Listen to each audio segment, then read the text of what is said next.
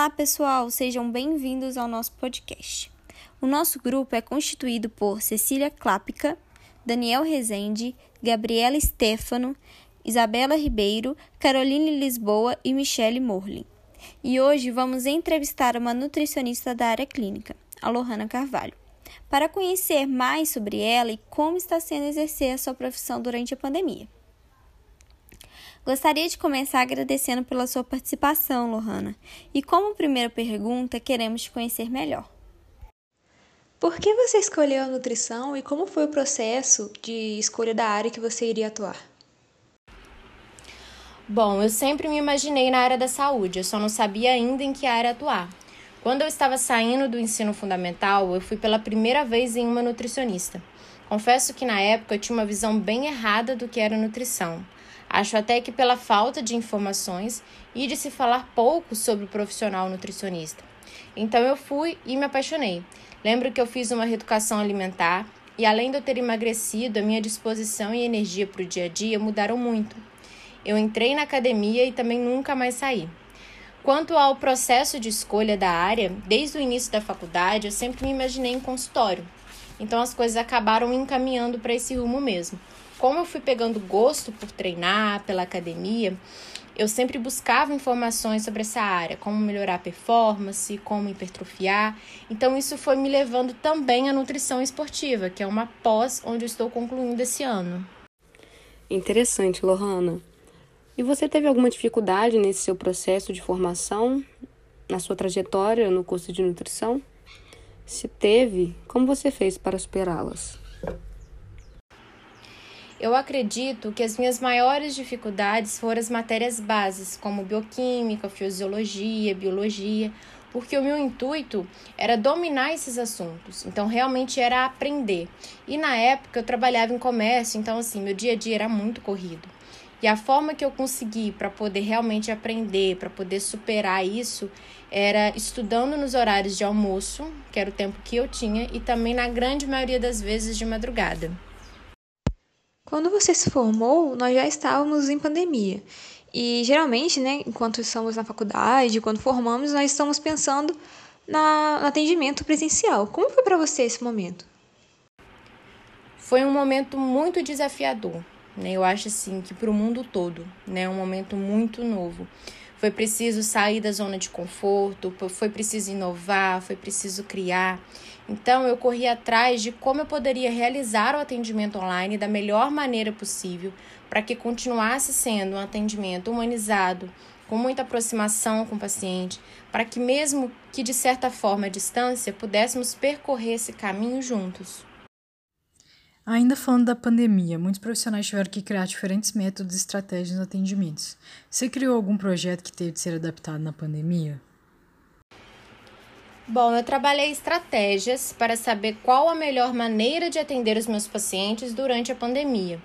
Então foram consultas por chamada de vídeo, consultas por ligações, consultas com uma anamnese muito bem estruturada, muito bem trabalhada, para que eu pudesse conhecer o máximo possível do meu paciente além de fotos também que eu pedia para poder fazer uma avaliação da composição corporal e como um método também de reavaliação para o retorno. Poderia citar alguma vantagem ou alguma desvantagem do atendimento durante a pandemia? Como vantagem, com toda certeza, citar o atendimento sem fronteira, né? Porque por ser online, ele não te limita a atender apenas a sua cidade ou apenas a sua região. No meu atendimento online, eu tenho pacientes de todos os estados do Brasil e do exterior também, como nos Estados Unidos, como no Canadá. Como desvantagem, acredito que alguns atendimentos é necessário o contato presencial. Como, por exemplo, com pessoas que têm aquele comer exagerado, comer com culpa, a ansiedade, a depressão. Eu sinto que com esses pacientes o contato presencial é de grande importância, porque ali a gente consegue sentir a dor deles, né? E com isso ter mais abertura para que ele seja mais sincero nas respostas, para que tenhamos mais aproximação, para fazermos um plano alimentar mais adequado e mais próximo da realidade dele.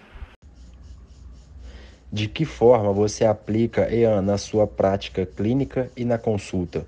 Você acha importante a EAN na nutrição clínica? Como? Sim, isso é muito importante. Eu sempre falo com os meus pacientes nas consultas que eu não estou aqui para poder montar uma dieta com prazo de validade, e sim para poder mostrar o caminho, mostrar a direção de como fazer boas escolhas alimentares para levar para a vida toda. Eu sempre envio anexos, né, documentos com assuntos importantes como o consumo adequado de água, de acordo com o peso dele, como fazer boas escolhas se alimentando na rua, como fazer um prato bem dividido, bem é, variado, como higienizar os alimentos da maneira correta, entre outras coisas. E eu sempre deixo também, eu acho isso muito importante, é, eu sempre deixo o meu paciente à vontade para poder entrar em em contato comigo a qualquer momento, em caso de dúvida, em caso de dificuldade. Eu sinto que isso aproxima muito.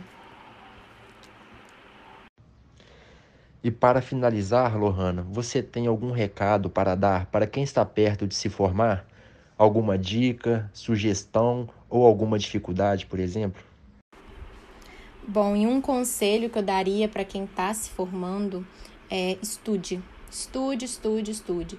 Porque a faculdade ela te encaminha, ela te direciona, ela te dá uma base mas é uma área que a gente tem que estudar para o resto da vida, porque a cada dia tem novos estudos, tem novas atualizações, a ciência não para e é uma área que abrange muita coisa. Então, sempre manter atualizado, sempre continuar estudando, né?